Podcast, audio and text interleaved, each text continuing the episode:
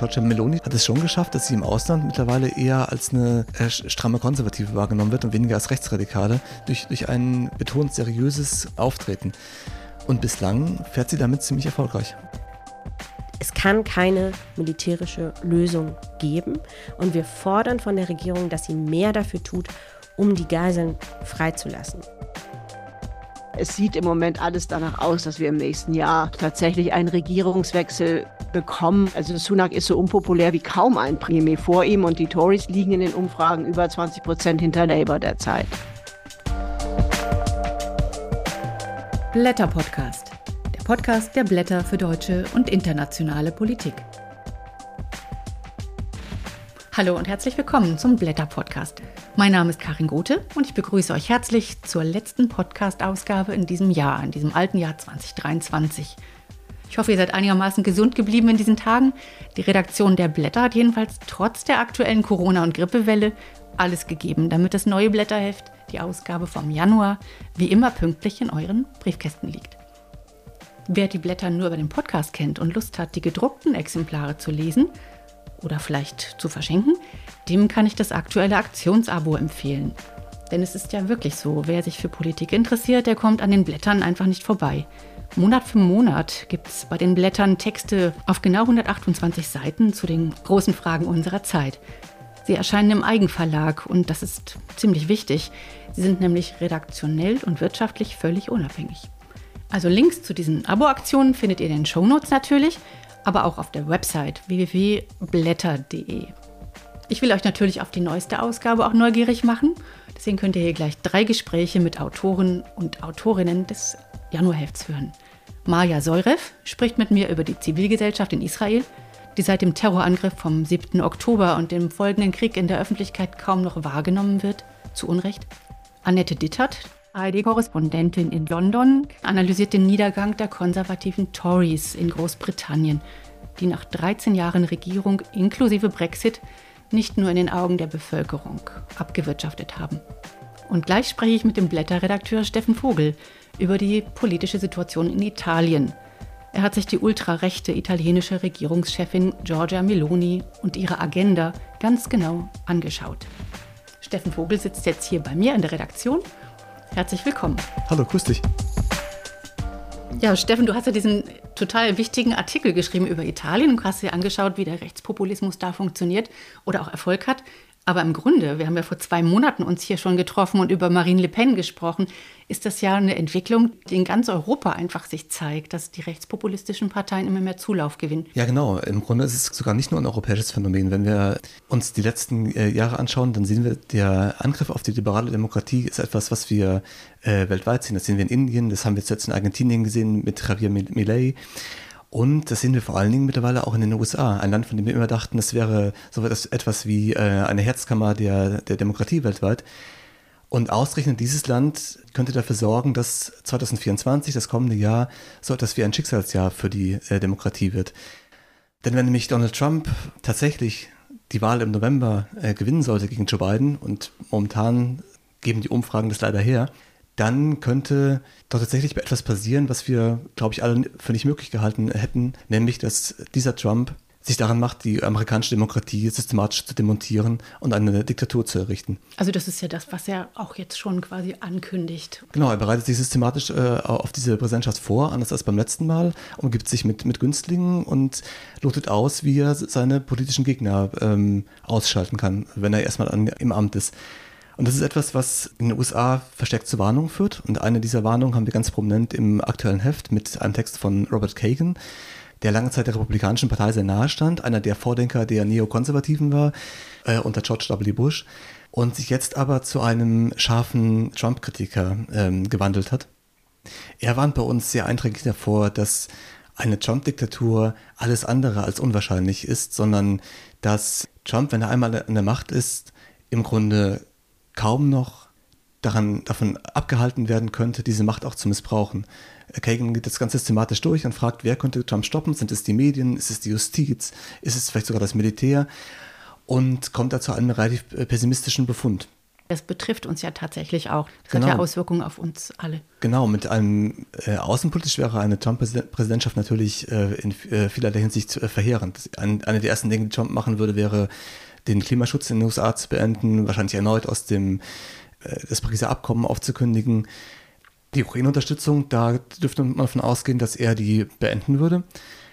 Das würde natürlich die Machtverhältnisse in Europa komplett zugunsten von Putins Russland kippen. Das ist ein, ein Szenario, mit dem sich mein Kollege Albrecht von Lucke sehr intensiv beschäftigt in seinem Text. Er macht eine ganz spannende Parallele auf und er zeigt, dass sowohl Putins Russland als auch die Hamas äh, einer Logik der Zerstörung folgen. Sie können im Vergleich zu ihren Kontrahenten weder ein attraktiveres Gesellschaftsmodell bieten, sie sind äh, wirtschaftlich und militärisch nicht überlegen und sie kompensieren das mit einer einem, ungeheuren Vernichtungswillen gegenüber Zivilisten und gegenüber der zivilen Infrastruktur. Und das, so argumentiert Albrecht, stellt die liberalen Demokratien gleich in zweifacher Hinsicht vor eine Herausforderung. Zum einen, weil sie das abwehren müssen, zum anderen aber auch, weil es sie verführen kann, ihre eigenen Grundsätze preiszugeben und in einer Weise zurückzuschlagen, die nicht mehr menschenrechtsorientiert ist, die äh, liberale Standards ähm, äh, untergräbt. Sehr spannender Text. Und dass wir uns bei Putin keinerlei Illusionen hingeben sollten, vor allen Dingen mit Blick auf seine äh, angebliche Friedenswilligkeit, davor waren ja auch viele russische Dissidentinnen und Dissidenten immer wieder.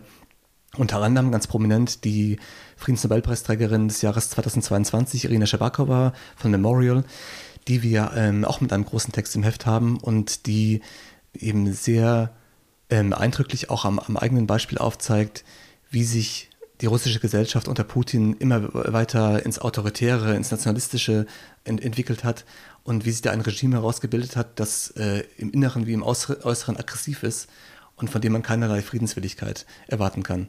Da ist Irina Shabakova leider sehr pessimistisch. Also in Russland ist ja keine Änderung in Sicht. Aber es gibt ja auch noch andere Staaten, die man gar nicht auf dem Schirm hatte, dass da auch autoritäre Tendenzen auf einmal überhand nehmen. Ja, eine der negativen Überraschungen des letzten Jahres war ja sicherlich der Wahlsieg von Javier Milei in, in Argentinien, der äh, selbsternannte Anarchokapitalist, der äh, angetreten ist äh, mit der Motorsäge. Er ist ja wirklich auf Demonstrationen mit Motorsägen herumgelaufen. Naja, und was er macht, ist ja schon in den ersten Tagen, das alles äh, zu demontieren. Genau, es geht um eine Demontage des, äh, des Staates, vor allem des, des, des Sozialstaates. Bei ihm sehen wir mustergültig eine Synthese von ultraliberalen, libertären ähm, äh, Ansichten in der Wirtschaftspolitik und gleichzeitig einem, einem komplett autoritären äh, Regierungsstil. Und die, die Hintergründe dieses Anarchokapitalismus, die beleuchtet in unserem aktuellen Heft Quinzel Bolian. Der zeigt, auf welche Vordenker die, die sich stützen und der eben, und das ist das Spannende daran, auch zeigen kann, dass diese scheinbar libertäre Ideologie immer schon eine Schlagseite ins rassistische, ethnonationalistische und äh, im Grunde rechtsradikale hatte. Spannende Themen wieder und auch Themen, die uns im nächsten Jahr begleiten werden, wahrscheinlich. Genau wie das Thema Schuldenbremse, was ja jetzt nur gegen Ende des Jahres wichtig wurde und was aber natürlich große Auswirkungen auf die nächsten zwei Jahre noch haben wird. Ja, genau. Es ist natürlich besonders bitter, dass gerade in einer Situation, wo die Demokratie so bedroht ist, sich die Demokraten selbst äh, schwächen oder sich selbst Fesseln anlegen, indem sie sich zu einem äh, widersinnigen Ausgabenstopp verpflichten, im Sozialstaat kürzen, äh, sich dadurch einen teilweise auch berechtigten Zorn zu ziehen und äh, dringend benötigte Investitionen äh, aufschieben. Und, und das kritisiert bei uns einer der fünf Wirtschaftsweisen, nämlich der Ökonom Achim Truger, der sehr stark dafür plädiert, die Schuldenbremse mindestens zu reformieren. Es gibt natürlich noch viel mehr Artikel in dem Heft. Ihr könnt es auf der Webseite sehen oder vielleicht schon abonniert. Jetzt wollen wir über Italien sprechen. Die gefährlichste Frau Europas nannte sie der Stern vor etwas über einem Jahr. Die italienische Regierungschefin und Postfaschistin Giorgia Meloni. Im Wahlkampf fiel sie jedenfalls durch ultranationalistische Töne auf. Aber jetzt so nach etwas mehr als einem Jahr ist doch in der EU jedenfalls vor allem so Erleichterung zu spüren. So schlimm ist sie ja gar nicht. War die Angst vor einem radikalen Rechtsruck denn ganz unbegründet in Italien? Nein, das war sie nicht, aber man muss schon sagen, dass äh, Giorgia Meloni das äh, sehr geschickt gemacht hat in ihrem ersten Jahr. Eine der wichtigsten Maßnahmen, die sie ergriffen hat, äh, gleich zu Anfang, war Vertrauensbildung in Brüssel und in Washington. Eine ihrer ersten Reisen war nach Brüssel, nicht wahr? Genau, sie hat, sie hat äh, ganz schnell versucht, sich als ähm, stramme Transatlantikerin darzustellen, die im Ukraine-Krieg ganz, äh, eine ganz harte Haltung gegenüber Russland einnimmt, die unmissverständlich sich hinter die Regierung in Kiew stellt, im Gegensatz zu ihren beiden Koalitionspartnern, der Lega und der Forza Italia, die bekanntlich seit Jahren ganz enge Beziehungen äh, nach, nach Russland unterhalten, auch finanzielle Beziehungen. Und damit ist es Meloni gelungen, die großen Ängste, die es im Westen äh, vor ihrer Regierung gab, erstmal ein Stück weit zu zerstreuen. Und das hat dazu geführt, dass sie erstmal ein wenig weniger angreifbar war, weil sie auf, den, auf der äh, internationalen Front quasi Ruhe hatte. Sie hat natürlich auf diese Weise auch ganz anders Vertrauen gewinnen können in der EU, als zum Beispiel Berlusconi oder Salvini das jemals vermocht hätten, die ja auch von ihrer Persönlichkeit viel erratischer waren. Also Meloni verkörpert ja auch einen ganz neuen Typus von Politikerin. Wenn man jetzt in Europa so schaut, wir haben ja auch Alice Weidel, wir haben Marine Le Pen, sie ist ja auch die erste Ministerpräsidentin Italiens. Was zeichnet sie so aus? Das Besondere ist vor allen Dingen die, dieser Anstrich von Seriosität, der sie mit Le Pen verbindet. Also einfach der, der Versuch, die eigene Partei und die eigene Person mainstreamfähig zu machen. Le Pen und, und Meloni kommen ja beide aus einer äh, ganz klar rechtsextremen äh, Vergangenheit. Mit Meloni selbst war ein, eine, ein Nachwuchskader in einer neofaschistischen äh, äh Partei und hat als junge Frau aus ihrer Mussolini-Verehrung auch kein Hehl gemacht. Und nach wie vor ist es so, dass einer ihrer engsten politischen Vertrauten, der Senatspräsident Ignazio La Russa, ein ganz stolzer Mussolini-Verehrer ist. Der hat in seinem Wohnzimmer eine große Mussolini-Büste stehen und führt Journalisten äh, in, äh, sich nach Hause und, und zeigt ihnen das äh, ganz, ganz stolz vor, weil das eben seine, seine politische Tradition ist und weil er diesen Diktator verehrt. Aber Meloni schafft es, diesen ganzen rechtsradikalen Hintergrund abzuschwächen durch, durch ein betont seriöses und, jetzt hätte ich was gesagt, staatsmännisches oder staatsfrauliches ähm, Auftreten. Und das ist im Grunde das, was, was Marine Le Pen in Frankreich die äh, Entdämonisierung nennt. Und eine ähnliche Strategie sehen wir bei Meloni. Und bislang fährt sie damit ziemlich erfolgreich. Und sie muss ja quasi auch ihre Partei dann komplett auch einem, einer Veränderung unterziehen. Also wenn wir denken, dass ihre Partei, die Fratelli d'Italia, vor zehn Jahren hatten die noch zwei Prozent bei den Wahlen und jetzt war sie bei 26 Prozent letztes Jahr. Und dann hat sie eben diese Koalition mit Berlusconi und Salvini geschlossen.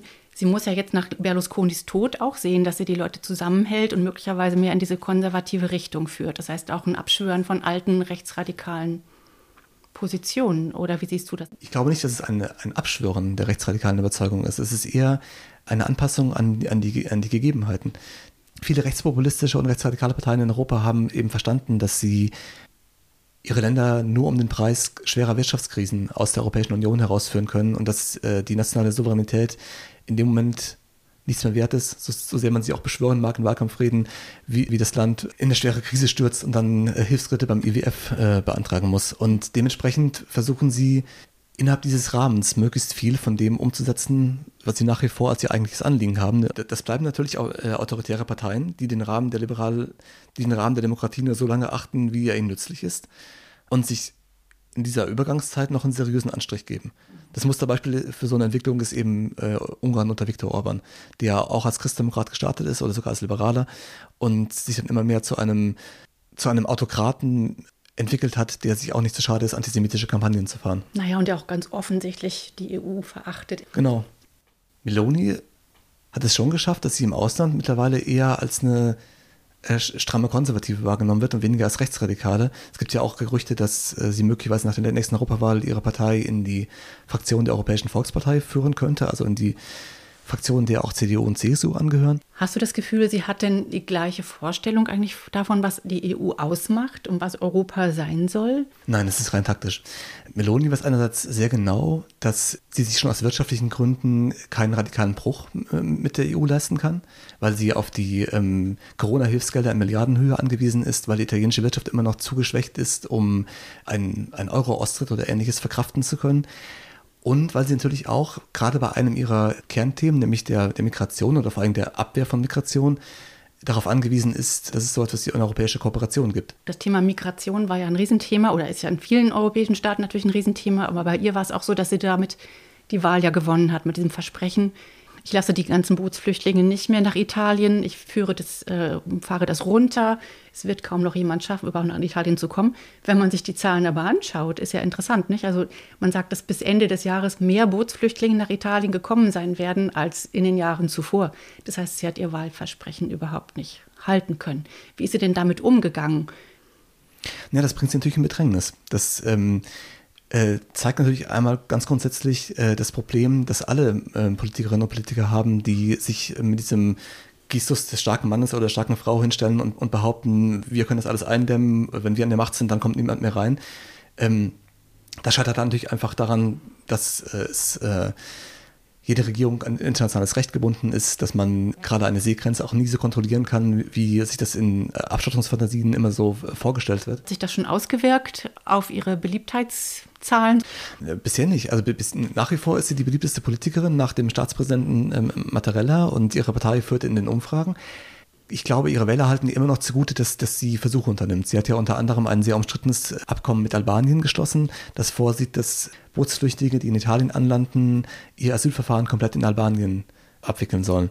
Sehr interessant finde ich ja in deinem Artikel, du beschreibst ja auch quasi ein Projekt, eine, ein wichtiges Projekt von Giorgia Meloni, das ganz klar in ihre postfaschistische Agenda passt, nämlich auch ein Umbau des Staates.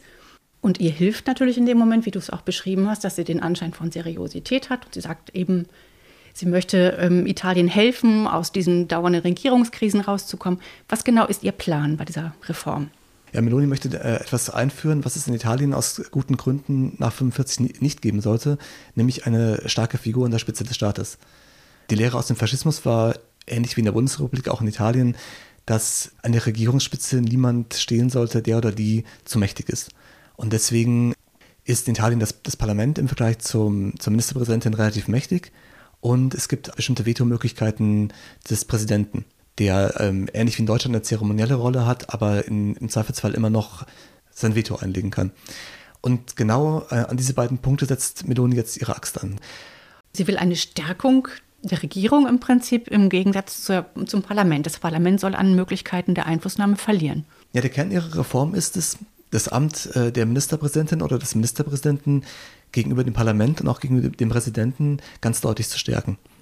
Dafür will sie etwas äh, einführen, was es in Europa so noch nie gegeben hat, nämlich die Direktwahl der Ministerpräsidentin. Gleichzeitig würde die stärkste Partei automatisch einen Bonus erhalten und im Parlament 55 Prozent der, der Sitze stellen. Das heißt, eine Partei wie die, wie die von Meloni, die bei der letzten Wahl äh, 26 Prozent hätte, der Stimmen käme im Parlament auf 55 Prozent. Meloni selbst wäre dann direkt gewählt, mit einer starken Legitimation, einer quasi plebiszitären äh, Legitimation. Und der Präsident würde sein, seine Vetomöglichkeit verlieren, weil er sie nicht wie bisher ernennen muss, sondern sie ja automatisch äh, durch das Volk schon im Amt wäre. Aber dieses, dieses Bonussystem, was du da gerade schilderst, würde ja faktisch bedeuten, dass die Wählerinnen betrogen werden. Die Wähler geben ihre Stimme ab und erwarten, dass das Parlament ihrer Wahl gemäß auch zusammengestellt wird. Wenn man dann sagt, 55 Prozent gehen automatisch an die Partei, die die meisten Stimmen hat, dann lässt man ja quasi die Stimmen wegfallen. Ja, es ist eine Verzerrung. Ne? Im, Im, Grunde ist es sowas wie die Diktatur einer, einer Minderheit. Ne? Die, denn diese starken Mehrheiten von 55 Prozent, das äh, erreicht in Italien keine Partei mehr, das erreicht in, in kaum einem europäischen Land noch, noch irgendeine Partei. Wenn man jetzt der ganzen Sache, dem, dieser Reform etwas ähm, zugutehalten will, dann würde man sagen, es ist der Versuch, eine Stabilität auch im Parlament zu schaffen und dauernde Regierungswechsel zu vermeiden. Ja, aber auf Kosten von parlamentarischer Kontrolle, ne? Denn es ist sogar so, dass sollte die Ministerpräsidentin dann zurücktreten, könnte nicht die Opposition versuchen, jemanden zu stellen, sondern nur eine Person aus der gleichen Partei könnte dann der oder die Nachfolgerin sein. Und erst wenn sich in, in, da niemand findet oder da niemand die Mehrheit findet, bekäme, dann gäbe es Neuwahlen. Also das heißt, dann wird das Parlament im Grunde zu, zu, zu, einer, zu einer Abnickbude. Also das ist schon ein großer Umbau, der der Meloni vorschwebt. Sie nennt es die Mutter aller Reformen. Aber wie wahrscheinlich ist denn das, dass sie das durchbekommt? Ich meine, es gibt ja noch eine Opposition, auch wenn sie nicht sehr laut ist in Italien. Sie bräuchte, glaube ich, auch eine Zweidrittelmehrheit, um das überhaupt umzusetzen. Genau, sie bräuchte im Parlament eine Zweidrittelmehrheit, die hat sie nicht. Äh, die Opposition ist größtenteils dagegen. Das wird dazu führen, dass es äh, im im übernächsten Jahr, 2025, wahrscheinlich ein Referendum geben wird. Und ähm, wie das ausgehen wird, ist momentan einfach noch, noch gar nicht richtig absehbar. Kann man vielleicht sagen, dass diese Verfassungsreform, die sie da vorhat, dass Meloni in diesem Fall tatsächlich ihr postfaschistisches eigentliches Gesicht auch zeigt? Ja, da kommt, da kommt es deutlich raus. Was man nämlich an dieser Reform sieht, ist eigentlich eine, eine Verachtung für den parlamentarischen Prozess. Man möchte keine komplizierten Mehrheitssuchen im Parlament, man möchte nicht die Debatten, nicht die, die, die, die Aushandlung, nicht, nicht den Austausch von, von Argumenten, das Ausgleichen von Interessen, sondern es soll jemand an der Spitze stehen, der soll entscheiden, mit dem Volk im Rücken und die anderen sollen abnicken und, äh, und schweigen. Das ist im Grunde die, die, dieser, dieser ganze autoritäre Gestus, der dahinter steckt. Und den versucht sie eben jetzt mit dieser Reform durchzusetzen. Warten wir mal ab, ob das gelingt. Sie hat ihr politisches Überleben auch davon abhängig gemacht, ob sie das durchbekommt und bis zu dieser. Ja, sie hat angekündigt, wenn sie das Referendum verliert, tritt sie zurück. Das ist ein großes Wabonspiel, das sie, das sie da betreibt. Denn sie kann einerseits darauf hoffen, dass sie immer noch populär genug ist, um so ein Referendum zu gewinnen und dass vor allen Dingen aber auch die politische Klasse in Italien verhasst genug ist, als dass viele Leute geneigt sein könnten, La Casta, wie es in Italien heißt, ähm, so eine Reform zu schwächen. Andererseits ist äh, ein solches Referendum auch eine Steilvorlage für die Opposition, die natürlich genau sagen kann, ihr wollt ein Referendum über Meloni, gut, das ist die Gelegenheit, sie loszuwerden. Ja. Zumal, wenn, wenn, man weiß, dass die Opposition bei der letzten Wahl sich kaum beteiligt hat. Genau, die Wahlbeteiligung war, war schwach in, in, in, der Opposition. Und das wäre eine Chance, sozusagen auch mal wieder zu mobilisieren und zu sagen, jetzt könnt ihr was verändern. Das wäre die Chance für die Revitalisierung, genau. Also wir, wir haben in Italien ja durchaus auch einige äh, Proteste in den letzten Monaten gesehen. Die Gewerkschaften waren auf der Straße, die Queer Community war auf der Straße, ähm, die Flüchtlingshelfer waren auf der Straße. Vielleicht könnte ein solches Referendum auch ein Kristallisationspunkt sein für eine Opposition, um sich zu vereinigen und den Regierungswechsel dabei zu führen. Du hast ja gerade ähm, diese Abneigung gegen La Casta erwähnt, die ist ja sehr verbreitet in Italien. Woher kommt das? Es hat verschiedene Gründe. Zum einen muss man sagen, dass Italien in den letzten Jahren sehr oft in einer Rezession steckte und von den Wirtschaftskrisen dann nochmal stärker getroffen worden ist, gerade auch von der, von der wirtschaftlichen Einbruch in der Corona-Zeit, aber vorher schon in der Euro-Krise. Dadurch haben sich die Ungleichheiten im Land nochmal stark verschärft. Und gleichzeitig sind die italienischen Politiker mit die bestbezahlten in, in, in Europa. Und es gibt ein Phänomen, dass gerade Vertreter von kleinen Parteien gerne mal das Lager wechseln während der Legislaturperiode. Und da steht immer auch die Frage im Raum, ist das politische Korruption? Was ist denn geboten worden dafür, dass die jetzt plötzlich doch Berlusconi unterstützen, obwohl sie vorher doch Oppositionelle waren? Ein anderer Aspekt, äh, auf dem Meloni auch sehr stark abhebt, ist, ähm, dass gleich zweimal in den letzten Jahren Technokratenkabinette in Notsituationen äh, übernommen haben. Das war erst während der Euro-Krise Mario Monti und dann später in der Corona-Krise Mario Draghi. Beide waren nie gewählt, sondern wurden vom Präsidenten ernannt. Die sogenannten Technokraten. Genau, und beide waren auch parteilos und übernahmen als erst Berlusconi und, im zweiten Fall ähm, äh, Giuseppe Conte von den Fünf Sternen entweder, entweder aus den eigenen Reihen gestürzt worden sind oder, oder äh, auf Druck der Märkte zurückgetreten sind, weil sie von der Krise überfordert waren. Und ähm, sowohl Monti als auch Draghi haben weitreichende Entscheidungen treffen können, ohne sich jemals an der Wahl stellen äh, zu müssen. Und das hat natürlich auch zu einem Frust über, über die Demokratie und über das politische System geführt, dass gerade in Notsituationen dann eben nicht die gewählten Volksvertreter, sondern quasi externe übernommen haben und Meloni versucht das äh, auszubeuten. Das ist ja genau dann ihr Thema, wenn sie sagt, ihr müsst eure Premierminister jetzt selber wählen. Ja, genau, das, das sagt sie. Im Grunde sagt sie, ich stärke die Demokratie. Mit mir wird es nie wieder Technokratenkabinette geben. Und wenn man weiß, dass äh, in der Zeit auch viel Sparpolitik betrieben worden ist und Italien versucht hat, äh, sich aus den, den, der hohen Staatsverschuldung von 140 Prozent des Bruttoinlandsproduktes rauszusparen, teilweise auch, auf Kosten von Investitionen ins, ins Bildungswesen, auf Kosten von, von Sozialleistungen, dann versteht man auch, dass das durchaus eine erfolgreiche Strategie sein kann. Was, was Meloni, glaube ich, dann eher noch schwächen könnte, ist, dass bei aller Abneigung gegenüber der Casta die Präsidenten ein hohes Ansehen in Italien genießen.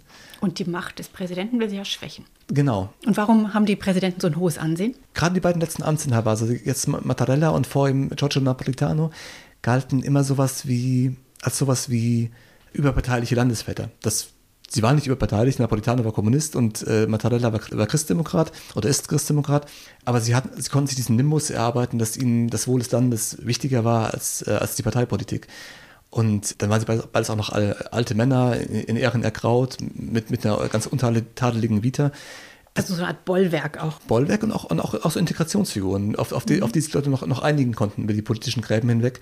Und denen jetzt ihre, ihre Macht zu rauben, das ist unpopulär in Italien. Daran könnte Meloni sich verschlucken im Endeffekt. Das heißt, 2024 wird sehr spannend, weil wir, wenn wir in Italien schauen, wie vielleicht auch die demokratischen Kräfte sich organisieren, um diese Entwicklung Italiens in einen. Ein zweites Ungarn im Grunde. Ja, in ein zweites ja. Ungarn zu verhindern. Genau. Danke, Steffen, für deine Einschätzung und für den guten Artikel. Gerne, danke.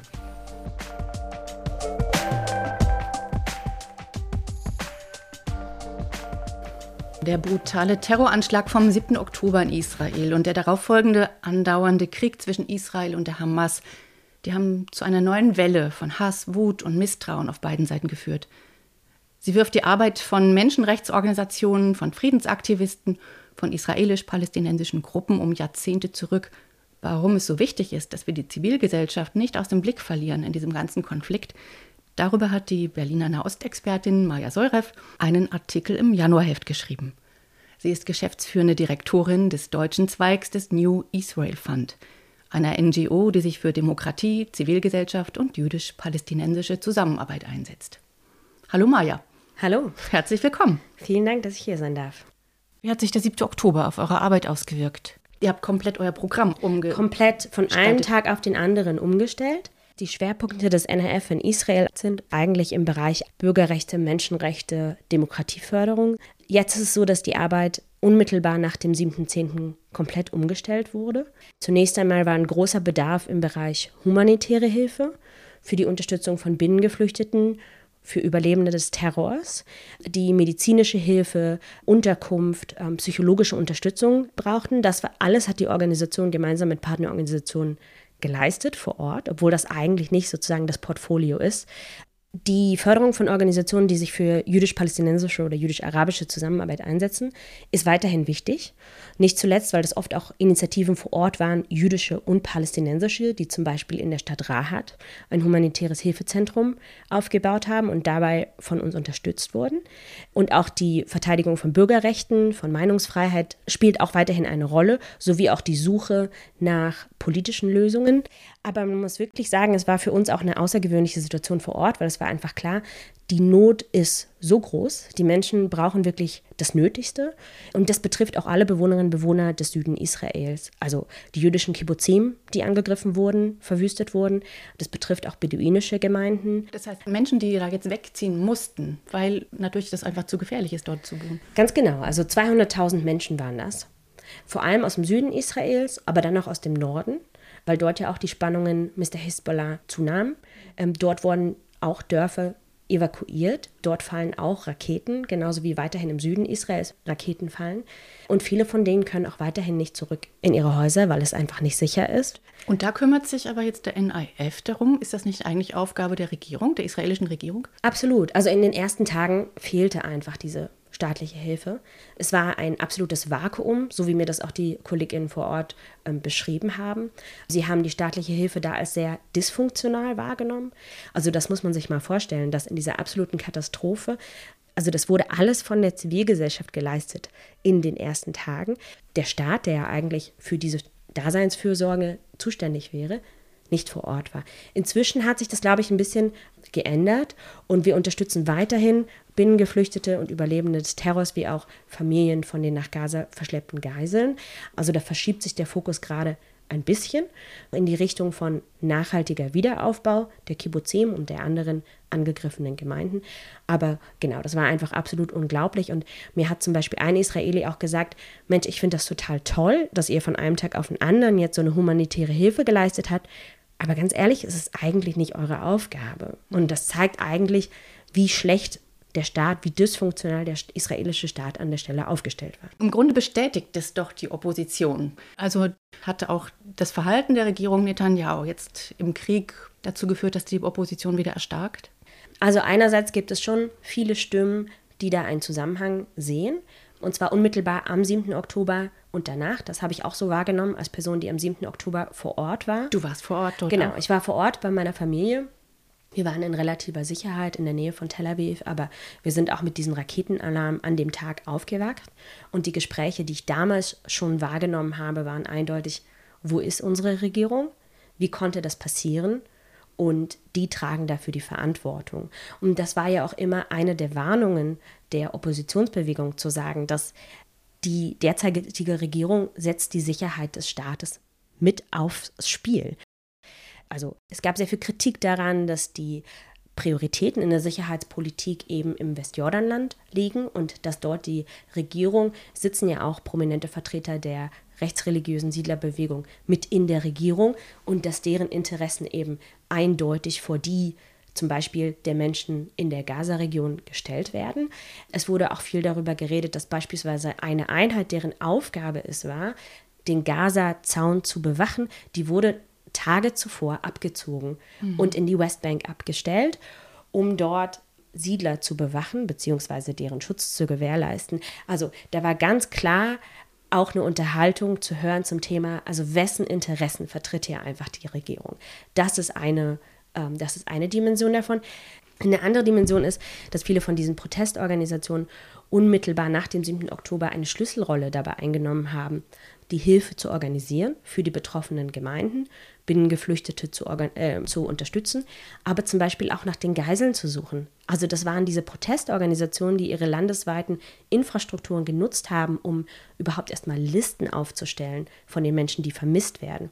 Social Media zu durchkämmen, einen eigenen Advocacy-Stab aufzubauen, um zu versuchen, Druck zu machen, ähm, um die Geiseln frei zu bekommen.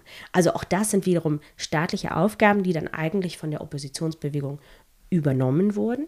Ähm, die einfach auch sehr gut organisiert war die, und diesen Organisationsstatus natürlich nutzen konnte, auch in dem Moment, oder? Ganz genau, ganz genau. Und die vor allen Dingen nicht auch dabei waren, sich vorzubereiten auf die Kommunalwahlen, die Ende Oktober stattfinden sollten.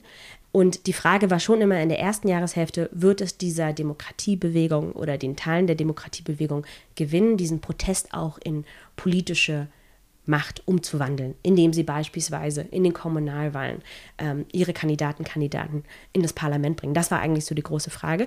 Aber das heißt, sie hatten schon die Infrastruktur, um darauf zu reagieren. Und das haben sie also auch getan.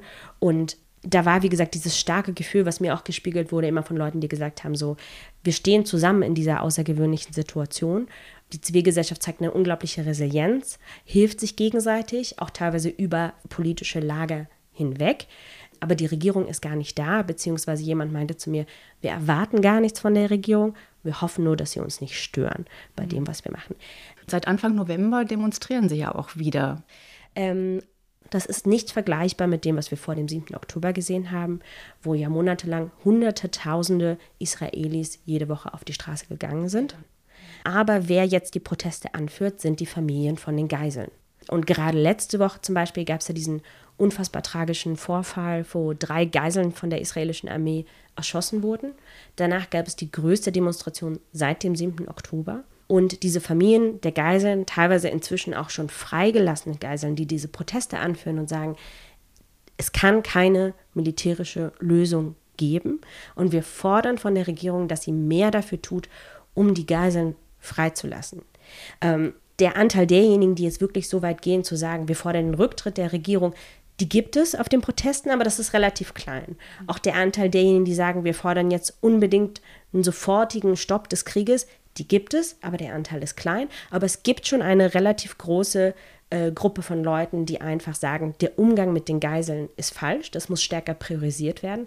Die Regierung muss sich stärker dafür einsetzen, sofort einen Deal mit der Hamas zu schließen, der zum Beispiel über den Austausch von palästinensischen Gefangenen in den israelischen Gefängnissen gegen Geiseln sicherstellt, dass die freigelassen werden. Es wurde ja heute gerade das angeboten wurde, eine Feuerpause von einer Woche, um weitere Geiseln auszutauschen. Also da ist offenbar Bewegung, aber trotzdem die Regierung Netanyahu ist ja nur eine Frage der Zeit, dass sie dann doch irgendwann zurücktreten muss oder abgewählt wird oder wie auch immer. Aber ich kann auch verstehen, dass man in dieser Situation denkt, naja, vielleicht ist das nicht unsere erste Priorität, sondern die zweite. Ja, ich glaube, ich meine, das ist ja auch so ein bekanntes Phänomen, dass in einem Moment des Krieges normalerweise das Land auch zusammensteht. Die, es gibt ja jetzt auch ein Kriegskabinett, also einer der Oppositionsführer, Benny Gantz, ist in dieses Kriegskabinett mit eingetreten und die Regierung versucht schon sehr so eine, ein Messaging von wir werden gewinnen, wir stehen zusammen. Gleichzeitig kann man ja nicht in Abrede stellen, dass auch das Image von Netanyahu innerhalb der Bevölkerung als jemand, der zumindest auch wenn seine Wirtschaftspolitik zum Beispiel immer kritisiert wurde, aber Sicherheitspolitik, das war immer das, wo er sagen konnte, das ist das, was ich kann. Aber das ist das genau, wo er versagt hat. Ganz genau. Also das genau hat der 7. Oktober bloßgestellt, dass eben seine Politik keine Sicherheit bringt. Das heißt, die Zeit für einen Wechsel ist auf jeden Fall da. Die Umfragen stellen das auch dar. Es gibt solche Zahlen wie 80 Prozent der Israelis, die sich einen Regierungswechsel wünschen, weil sie Netanyahu verantwortlich machen für den 7. Oktober. Aber die Frage ist ja immer, was ist die Alternative? Und das ist ein Problem, was es schon vor dem 7. Oktober gab. Wer ist die Alternative? Wer sind die politischen Parteien, die diesen neuen Weg aufzeichnen können, die auch mehrheitsfähig sind? Das ist einfach alles gerade nicht klar.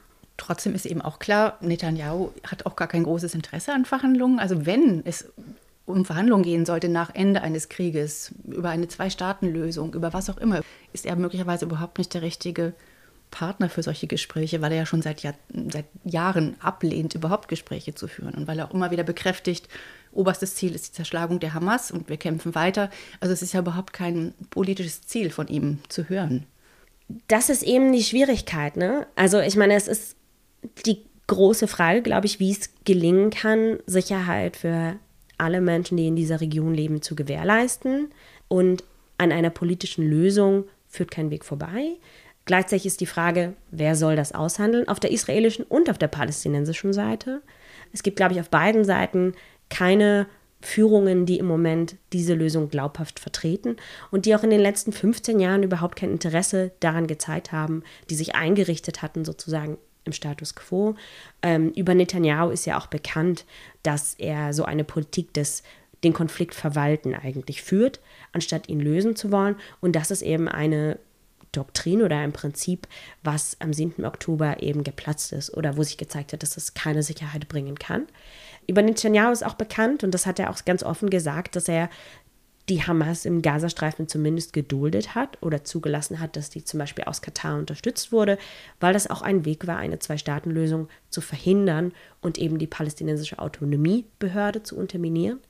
Aber wie gesagt, klar ist immer auch, es braucht zwei Seiten und für viele PalästinenserInnen, so wie ich das höre, ist auch die palästinensische Autonomiebehörde keine glaubhafte Führung. Das heißt, wir haben auf beiden Seiten Führungspersönlichkeiten, die eigentlich nicht zu Gesprächen in der Lage wären. Umso wichtiger ist ja die Zivilgesellschaft. Was gibt es denn da für Kontakte? Bestehen die überhaupt noch? Ihr habt ja über viele Jahre, über Jahrzehnte da auch Gespräche aufgebaut, Vertrauen aufgebaut. Ist da alles kaputt gegangen mit dem 7. Oktober oder gibt es noch Gesprächskanäle? Man muss sagen, dass es schon vor dem 7. Oktober schwierig war.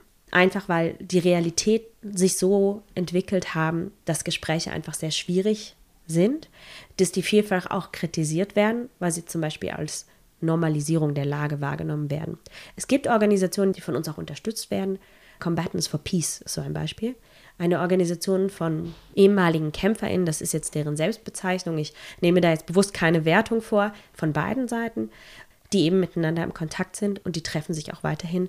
Es gibt das Parent Circle, ein Ableger von denen, die jedes Jahr eine Gedenkzeremonie mit Familien von israelischer und palästinensischer Seite organisieren und die um den israelischen Gedenktag herum eine eigene Zeremonie machen, wo es eben an das Gedenken von Opfern der Gewalt auf beiden Seiten geht.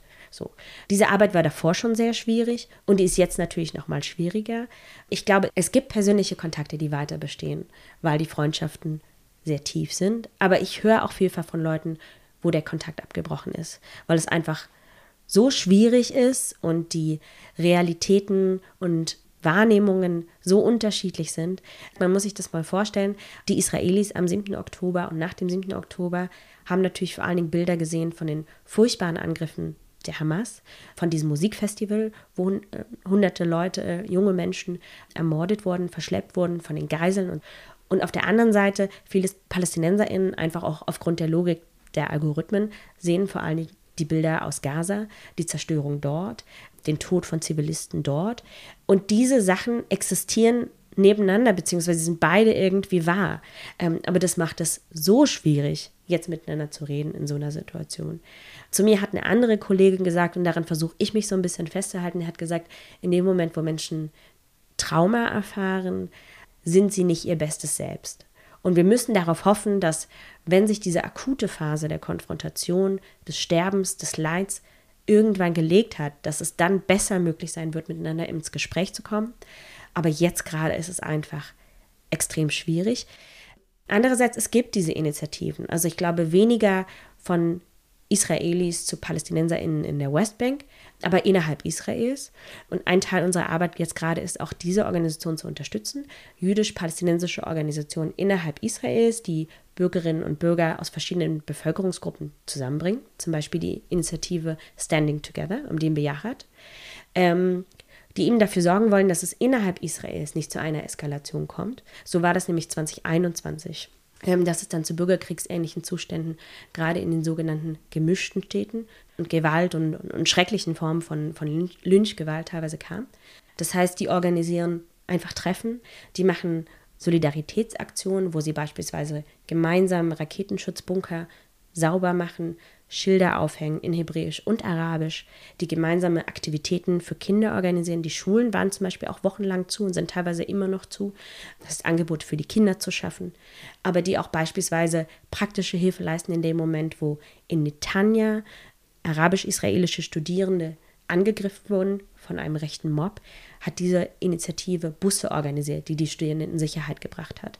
Also das heißt, es geht sowohl um die symbolische Ebene, zu sagen, wir sind jüdische und palästinensische Israelis, wir stehen zusammen in dieser Situation, wir stehen das gemeinsam durch, das war so einer der Slogans, aber auch praktische Hilfe zu leisten. Also das gibt es auch und es ist, glaube ich, wichtig, ähm, das auch sichtbar zu machen, dass es diese Initiativen gibt und die eben auch einfach sagen, das ist mein Land und das ist auch das Land von meiner palästinensischen Kollegin und wir gehen beide nirgendwo hin. Das ist das, was Alon Lee Green zum Beispiel, der Co-Direktor dieser Organisation, neulich in Berlin gesagt hat.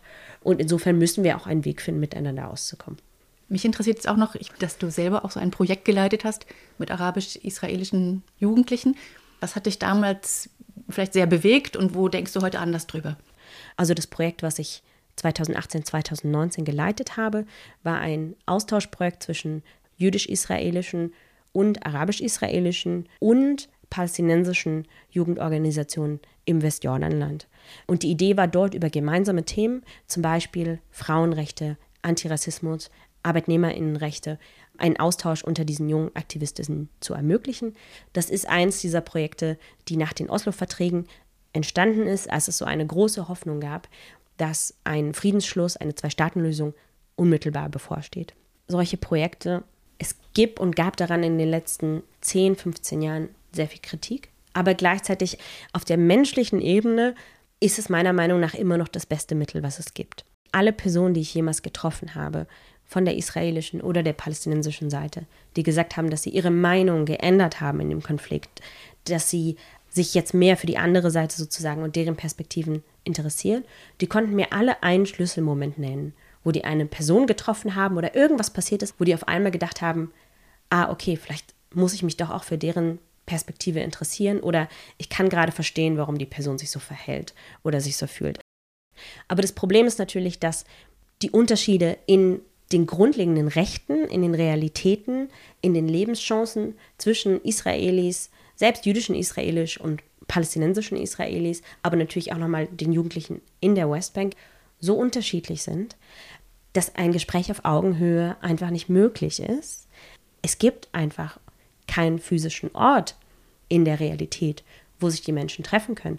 Ich erinnere mich an ein paar Situationen, gerade auch mit palästinensischen Jugendlichen im Westjordanland, die dann eben zu mir gesagt haben, so nach dem Motto, das ist ja alles, wir verstehen auch, dass das irgendwo wichtig ist, aber ganz ehrlich, wenn das Seminar hier vorbei ist, dann steigst du in dein Auto und fährst zurück nach Jerusalem und über den Checkpoint. Und ich bin jetzt 18 Jahre alt. Ich war da noch nie in meinem Leben. Ich kann da auch gar nicht hin. Ich darf da gar nicht hin. So, obwohl ich das hier im Prinzip vom Fenster aus sehen kann. Besonders schwierig ist das Ganze ja auch für die arabischen oder palästinensischen Israelis aktuell. Absolut, absolut. Die, das beschreibe ich ja auch in diesem Artikel, sind natürlich jetzt auch nochmal in einer besonderen Situation. PalästinenserInnen mit israelischem Pass, mit israelischer Bürgerschaft, die sich auch beiden Gesellschaften zugehörig fühlen, die auch beide Sprachen sprechen und auch beide Narrative kennen, dass sie zur israelischen Gesellschaft gehören, da teilweise auch mit angegriffen wurden, aber die natürlich auch Familie oder Bekannte oder Freundinnen in Gaza haben, die arabisch sprechen, Zugriff haben zu diesen Medien. Das heißt, denen wird eine Schlüsselfunktion zuteil, um da zu vermitteln zwischen den beiden Seiten. Aber es ist auch eine verdammt schwierige Rolle. Zwischen den Stühlen zu sitzen und von allen Seiten angefeindet zu werden. Und das Interessante ist ja auch, man sieht die ja gar nicht hier. Also die Diskussionen, die öffentlichen Diskussionen sind ja eher immer so pro und contra oder bist du für die oder bist du für die. Es wird ja viel zu wenig genau hingeschaut, was eigentlich dort passiert in Israel oder in der Gesellschaft. Man hat immer das Gefühl, das ist so ein ähm, Fußballspiel von, bist du auf dieser Seite oder bist du auf die, jener Seite. Darum geht es gar nicht, sondern ich glaube, es braucht einen Ansatz, der das möglich macht, zu sagen, was am 7. Oktober passiert ist, ist absolut furchtbar, in keiner Art und Weise zu rechtfertigen. Das muss ganz klar gesagt werden. Gleichzeitig muss auch ganz klar gesagt werden, dass es furchtbar ist zu sehen, wie viele Zivilistinnen in Gaza gestorben sind, Frauen, Kinder, und, dass es keine keine rein militärische Lösung geben kann. Ähm, und diese Gleichzeitigkeit vermisse ich im Diskurs. Ich meine, ich glaube, zum Teil ist es auch einfach dieser Diskurslogik in sozialen Medien geschuldet, dass die extremsten Positionen sozusagen immer weiter befördert werden. Ich habe aber zumindest in den ersten Wochen, ich glaube, jetzt ändert sich das ein bisschen, so zumindest meine Hoffnung, habe ich einfach auch so eine Sprachlosigkeit erlebt. Das glaube ich viele Leute, die diese Gleichzeitigkeiten gesehen ähm, haben. Und ich sage bewusst nicht ja, aber, weil es geht nicht um aber, es geht um und. Es geht um ja? die Gleichzeitigkeit. Es geht um die Gleichzeitigkeit. Viele Leute sich auch nicht getraut haben, das zu sagen oder das Gefühl hatte, es gab gar keinen Platz für sie, um das irgendwie zum Ausdruck zu bringen. Und diese Stimmen müssen wir stärker sichtbar machen und uns vielleicht auch manchmal einfach zurückhalten mit dem Urteil. Wie gesagt, weil es ist kein Fußballspiel, es gewinnt niemand dabei und es kann ja keine Lösung sein, dass am Ende nur noch die eine oder die andere Bevölkerungsgruppe dort lebt, sondern beide wollen und sollen da leben und dafür muss eine Lösung gefunden werden. Ähm, wir reden in Deutschland viel über Solidarität mit Israel. Das hat historische Gründe, das ist auch richtig so und ich finde auch gut, dass viele Menschen sich ähm, in dieser Situation sagen, sie setzen sich ein für die Sicherheit Israels, sie möchten solidarisch sein. Meine Frage ist aber so ein bisschen, was heißt das? Und ich wünsche mir zusätzlich zur Symbolpolitik praktische Unterstützung. Das heißt beispielsweise für die Zivilbevölkerung vor Ort. Wie gesagt, immer noch gibt es Bündengeflüchtete. Die Überlebenden des Terrors müssen weiterhin psychologisch unterstützt werden beispielsweise. Da fehlt mir noch so zu sagen, wir packen das jetzt an, wir helfen denen jetzt. Und andererseits auch eine ehrliche Konversation darüber, wer sind denn unsere Partner in Israel, mit denen wir daran arbeiten können oder die wir unterstützen können, um eben eine sichere, eine friedliche Zukunft zu ermöglichen, weil, wie gesagt, diese Regierung ist es nicht. Und ich wünsche mir, dass einfach dieser wichtige Begriff Solidarität mit Israel mit Werten gefühlt wird, mit einer Haltung geführt wird und wir diese Stimmen in Israel mehr unterstützen, die das auch vertreten. Herzlichen Dank, Maja Soirev. Das ist ganz, ganz spannend gewesen, diesen Einblick zu bekommen. Und deine Arbeit ist, glaube ich, sehr wertvoll im New Israel Fund. Dort findet man auch Kontakt zu diesen ganzen ähm, Gruppen, die sich da engagieren, die man vielleicht sonst gar nicht kennen würde. Herzlichen Dank, dass du da warst hier in der Redaktion und darüber erzählt hast. Vielen Dank für die Einladung.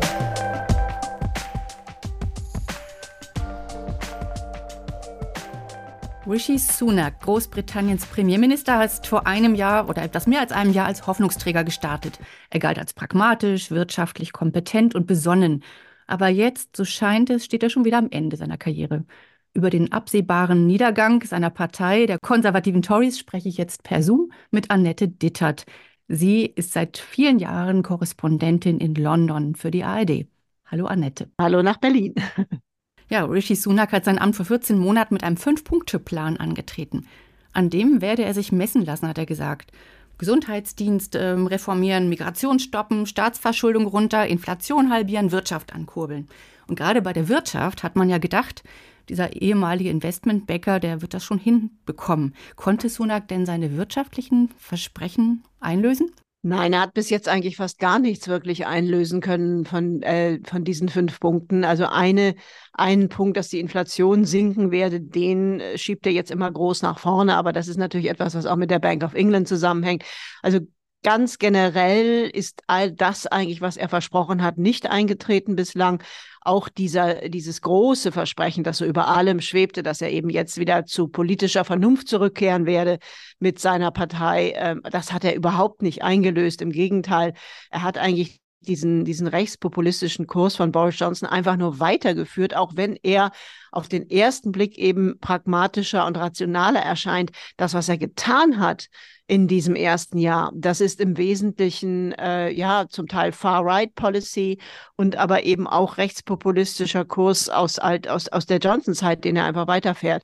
Das ist schon ähm, für viele eine Enttäuschung, vor allem für die eher Centrist Stories, also die eigentlich gehofft hatten, dass man jetzt eben wieder zu dem Kurs oder zu der Art und Weise einer der Politik einer einer konservativen Partei zurückfinden würde. Das ist aber nicht passiert. Das heißt, äh, statt wirklich äh, Probleme anzugehen und sich zu beweisen, hat er genau wie bei Boris Johnson das schon üblich war, sich Scheingefechte geliefert, äh, Nebelkerzen geworfen. Also ich nenne das immer performative Politik. Das ist im Grunde eine Politik, wo es nicht darum geht, Lösungen zu finden oder Probleme zu lösen, sondern wo man Dinge Parolen in die, in die Welt wirft, in die Luft wirft, äh, für die man dann Scheinlösungen anbietet, wo man aber gar nicht wirklich weiterkommt mit. Und das frustriert aber auch Briten immer mehr. Und die äh, Umfragewerte von Rishi Sunak gehen deswegen auch zunehmend in den Keller. Ein besonders gutes Beispiel ist diese unsägliche Ruanda-Politik, die er von Boris Johnson übernommen hat. Ne? Das ist einfach eine Politik, wo er sagt, wir, wir deportieren jetzt Asylbewerber, die nach Großbritannien kommen, einfach umgehend nach Ruanda. Äh, eine Politik, die eigentlich ein zynischer Versuch von Johnson war, damit davon abzulenken, dass er überhaupt kein Konzept hatte, wie man mit der, mit der Flüchtlingsproblematik umgeht, weil er wusste, das geht vor die Gerichte und wird abgeschmettert und dann kann er die Gerichte und die linken Anwälte äh, beschuldigen. Und das hat Sunak halt übernommen, dieses, dieses Projekt und scheitert damit eben auch ständig an den Gerichten, jetzt zuletzt am obersten britischen Gericht und fährt es aber immer weiter, anstatt es zu stoppen und zu sagen, das bringt alles nichts, weil selbst wenn er das durch die Gerichte kriegen würde, ähm, Ruanda hat bereits gesagt, gesagt, dass sie pro Jahr maximal ein paar hundert oder maximal tausend Flüchtlinge oder Asylbewerber aufnehmen können. Das ist also überhaupt keine wirkliche Lösung für das Problem. Du hast ja auch gerade gesagt, das äh, Oberstgericht hat gesagt, das ist ja. illegal, das ist überhaupt nicht rechtmäßig. Mhm. Und ich finde das wirklich aus der Ferne jetzt kaum begreiflich, wie jemand dann hingehen kann und sagen, wir stimmen einfach darüber ab im Parlament, dass Ruanda doch ein sicheres Land ist und umgehen damit äh, diese Problematik. Ja, das war dann nochmal ganz absurd. Also da, da hat er dann nochmal dem Ganzen einen draufgesetzt, nachdem der Supreme Court gesagt hat, das ist ein illegaler Versuch, ähm, Flüchtlinge zu deportieren oder Asylbewerber zu deportieren, weil Ruanda kein sicheres Land ist, hat äh, Rishi Sunak gesagt, dann machen wir eben einfach ein Gesetz, das beschließt, dass Ruanda ein sicheres Land ist. Also nach dem Motto, wir beschließen jetzt, die Erde ist eine Scheibe und ähm, dann können wir trotzdem deportieren. Und das ist völlig klar, dass auch dieser Versuch wieder erst am House of Lords und dann im zweiten Schritt natürlich auch am Europäischen Menschengerichtshof scheitern wird. Ähm, das ist, es ist wirklich eine Politik, die Schattenboxen im Grunde, die davon ablenkt, dass im Grunde die äh, Rishi Sunak und seine Partei überhaupt kein echtes Konzept haben, wie man mit diesen ankommenden Asylbewerbern umgeht. Zumal ja seit dem Brexit, seit dem Austritt aus der EU eben auch Dublin nicht mehr gilt. Das heißt, man kann die auch nicht zurückführen. Ähm, sie sind damit jetzt wirklich auf sich alleine gestellt und es gibt eben kein Konzept dafür und deswegen lenkt man davon ab und das macht Sunak eben nicht anders als Johnson, indem man solche absurden Scheingefechte sich mit, mit den eigenen und internationalen Gerichten liefert. Damit man dann einfach sagen kann, äh, die sind schuld, dass wir da nicht weiterkommen. Das ist ja immer eine einfache Lösung. Die beiden Flügel der Tories sind ja jetzt auch sehr extrem auseinander. Das sah man ja auch bei der Abstimmung zu Ruanda. Es gab ja welche, die gesagt haben, Mensch, wir können das nicht machen, wir verstoßen hier gegen europäische Menschenrechtskonvention. Und es gab aber andere, die gar nicht abgestimmt haben, weil ihnen Sunak nicht weit genug ging. Das heißt, er ist zwischen diesen beiden Flügeln und meandert da, das schreibst du auch in deinem Text ja sehr schön, äh, mhm. dazwischen so ein bisschen herum. Diese Personal, das Virement, was er neulich vorgenommen hat, ist das auch Teil seines Plans, beide Flügel zu befrieden? Naja, das war, das war die Idee, dass er David Cameron zurückgeholt hat als Außenminister, was wirklich alle hier total überrascht hat, weil der zu dem, ich sag mal, gemäßigteren Centrist-Flügel, also zu dem alten konservativen Flügel gehört. Das wiederum hat aber natürlich dann den rechten Flügel unglaublich aufgebracht, ne? denn der äh, Cameron hat ja damals gegen den Brexit gewahlkämpft, also hat im, während des Referendums ja versucht, das zu verhindern, dass er nun ausgerechnet den zurückholt, hat diese internen Bürgerkriege einfach nur noch weiter auf die Spitze getrieben. Das war im Grunde kein, kein wirklich kluger Schachzug. Und dazu kommt ja auch noch, dass Cameron ähm, letzten Endes ähm, mit seiner Politik in seiner Zeit als Premier diese Situation, die zum Brexit geführt hat, erst hergestellt hat, indem er eben diese extreme Sparpolitik betrieben hat, die so viel Unzufriedenheit im Land verbreitet hat, dass eben viele gedacht haben, der Brexit als Protestvote würde das jetzt ändern. Und Sunak macht aber jetzt, insofern war das konsequent, dass er Cameron wieder zurückgeholt hat, genau diese Sparpolitik weiter. Das hat damit zu tun, dass nachdem Liz Truss eben fast die Märkte an die Wand gefahren hat, er die Märkte und ja auch die Bank of England wieder beruhigen musste und dann eben auch wieder diesen Sparkurs eingefahren hat. Aber das ist letztlich ein doppelter Schlag ins Gesicht für die Wähler, weil die haben, viele haben den Brexit gewählt, weil sie das auch beenden wollten, diese Austerity Policy. Und jetzt haben sie die wirtschaftlichen Schäden des Brexit und jetzt nochmal eine neue Austerity Policy on top. Das heißt, die werden jetzt doppelt bestraft sozusagen. Ähm, und das merkt man auch in den Umfragen. Ähm, also Sunak ist so unpopulär wie kaum ein Premier vor ihm und die Tories liegen in den Umfragen über 20 Prozent hinter Labour derzeit. Aber steht dahinter jetzt wirklich auch eine Strategie, eine Wirtschaftsstrategie, wie man Großbritannien nach dem Brexit wieder auf die Beine stellen kann? Nein, also man kann das wirklich relativ simpel so beantworten. Es gibt wirklich keine vernünftige Strategie, weder im Wirtschaftsbereich noch in der Außenpolitik von dieser Regierung. Und das hängt eben auch damit zusammen, dass diese Tories, die eben so sehr nach rechts abgerutscht sind, das ist im Grunde eine Art AfD-CSU-Mischung, wenn man das mit deutschen Verhältnissen vergleichen würde. Es ist keine konservative Partei mehr. Und die, dieser rechte Flügel, der so dominant ist und weiter den Ton angibt, der ist eigentlich fast unregierbar. Und ähm, es ist für Sunak extrem schwierig, das in den Griff zu kriegen. Das ist letztlich ein Phänomen, das wir seit Cameron haben. Also er ist jetzt der fünfte äh, Premier, der letztlich an diesem rechten Flügel scheitern durfte. Und ähm, da hat bis jetzt eben auch noch niemand ein Rezept gefunden, wie man die äh, in den Griff oder in die Schranken weisen kann. Ähm, und das ist das große Problem, weil jedes Mal, wenn jemand denen nachgibt, und letztlich hat Cameron damals mit dem Referendum ja damit angefangen, indem er gesagt hat, wir machen jetzt das Referendum, dann kriegt ihr euren Willen und danach ist das Thema dann erledigt. Ja, das hat super geklappt, wie wir heute wissen. Ich glaube, dass man eben diesen, diesen Rechtspopulist oder diesen Rechtsextremen teilweise auch in der Partei jetzt, dass man denen eben entgegentreten muss. Und je mehr man die füttert oder versucht zu befrieden, je stärker man auf diese Appeasement-Strategien äh, einschwenkt, je stärker werden die am Ende. Und diese Erfahrung macht jetzt Sunak eben auch wieder. Er hat die eben mit all seinen Versuchen, eben auch dieses Ruanda-Projekt am Leben zu erhalten, nicht befrieden können, sondern die fordern jetzt sogar, dass man aus dem Europäischen Menschengerichtshof austritt, was wir bis jetzt nur Russland und Weißrussland gemacht haben. Also das wäre wirklich ein sehr extremer Schritt. Den will Sunak nicht gehen, aber diese Forderung hat er jetzt auch noch auf dem Tisch. Also es hat alles nichts genützt und ich glaube, wenn diese Partei nicht mal endlich entweder mal einen, einen wirklich einen Premier oder einen Parteichef bekommt, der diesem rechten Flügel einfach ja seine Schranken oder seine roten Linien aufweist, dann werden die entweder immer weiter nach rechts abrutschen oder aber ja sich doch irgendwann einmal teilen müssen, was bislang eigentlich undenkbar war in dieser Partei. Und du hast es ja gerade erwähnt, die Umfragen zeigen ja, dass es immer weiter sinkt, die Zustimmungswerte zu den Tories. Ja. Eine andere Partei hingegen legt stark zu. Die mhm. Labour mhm. hat sogar 20 Prozent Vorsprung. Es besteht die Option, dass möglicherweise 2025 ein Regierungswechsel stattfindet, vielleicht sogar schon vorher, wenn die Wahlen vorher mhm. abgehalten werden.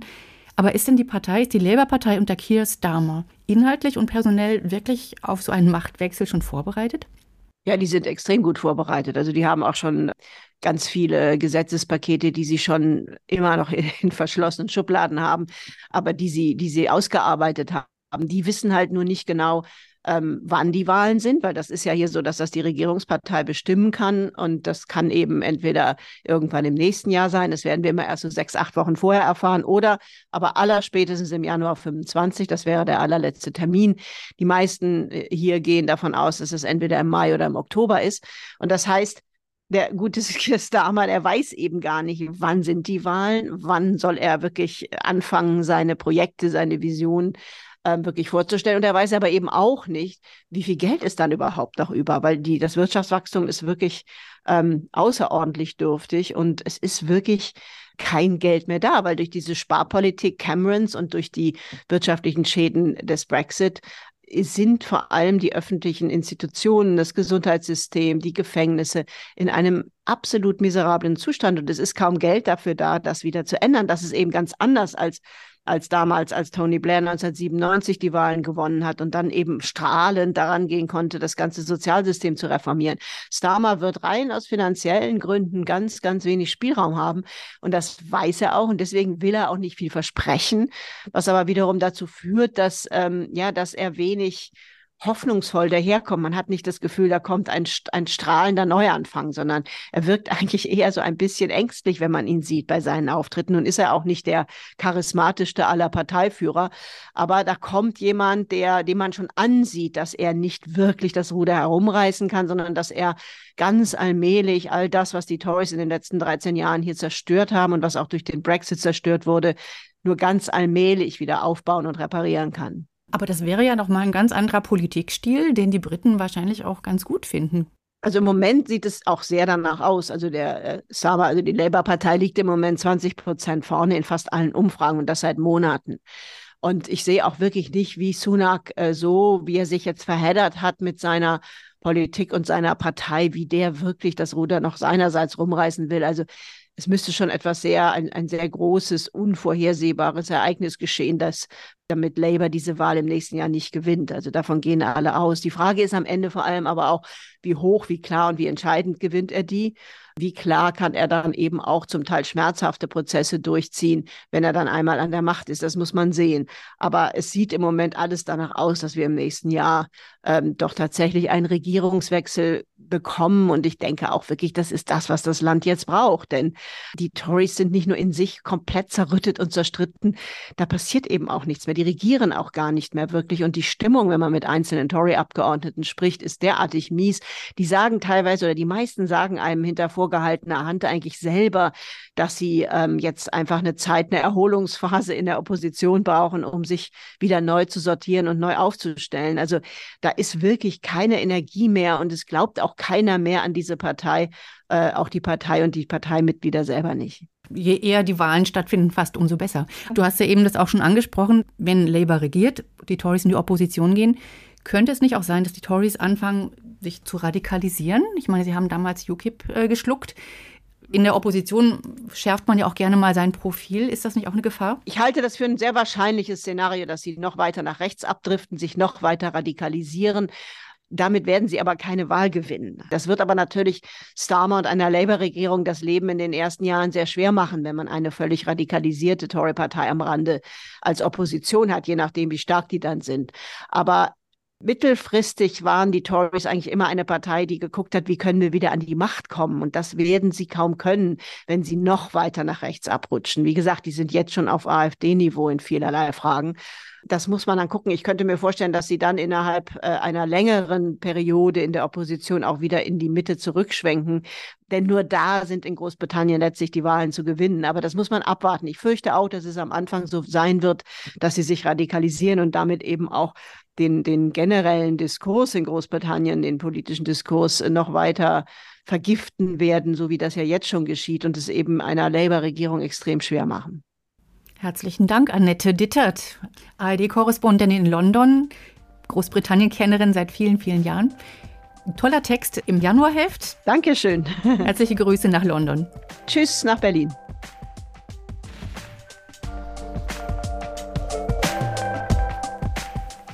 Mir gefällt ja, dass der Podcast jetzt mit einem Ausblick endet, dass es in London vielleicht im kommenden Jahr zu einem Regierungswechsel kommen könnte. Dass Labour, also die Sozialdemokraten in Großbritannien, wieder das Ruder übernehmen. Auch in Polen hat ja die Zivilgesellschaft über den Rechtspopulismus triumphiert. Steffen, wie ist deine Prognose für das kommende Jahr? Welche Themen werden uns alle 2024 weiter oder neu beschäftigen und welche Themen vor allem wird die Blätterredaktion aufgreifen? Ich würde es gerne genauso hoffnungsvoll einsteigen wie du, Karin. Ähm, aber ich fürchte, uns werden die, die, Krisen, die uns auch jetzt schon beschäftigt haben, weiter beschäftigen. Es war ein Versuch. Es war ein Versuch. und äh, ich gefalle mir nicht in der Rolle, da jetzt Wasser in Wein gießen zu müssen, aber wir werden natürlich auf die Klimakrise gucken. Wir werden schauen, wie es mit der Ukraine weitergeht im dritten Kriegsjahr. Wir werden äh, sehen, wie sich der Konflikt zwischen Israel und der Hamas weiterentwickelt. Und wir werden natürlich verfolgen, was in den Monaten vor der Präsidentschaftswahl in den USA im November passiert und ob wir wenigstens die Hoffnung haben können, dass, dass äh, dort Donald Trump nicht Präsident wird. Die kleine Hoffnung dürfen wir auch haben. Allen Hörerinnen und Hörern herzlichen Dank erstmal fürs Zuhören. Es bleibt spannend, nächstes Jahr sehr spannend sogar mit den vielen Wahlen. Mein Name ist Karin Gothe und zu Gast im Podcast war heute der Blätterredakteur Steffen Vogel.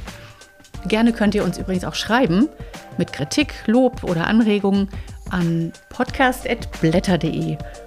Jetzt aber erstmal schöne Feiertage, bleibt gesund und bis nächstes Jahr. Bis dann. Tschüss. Tschüss.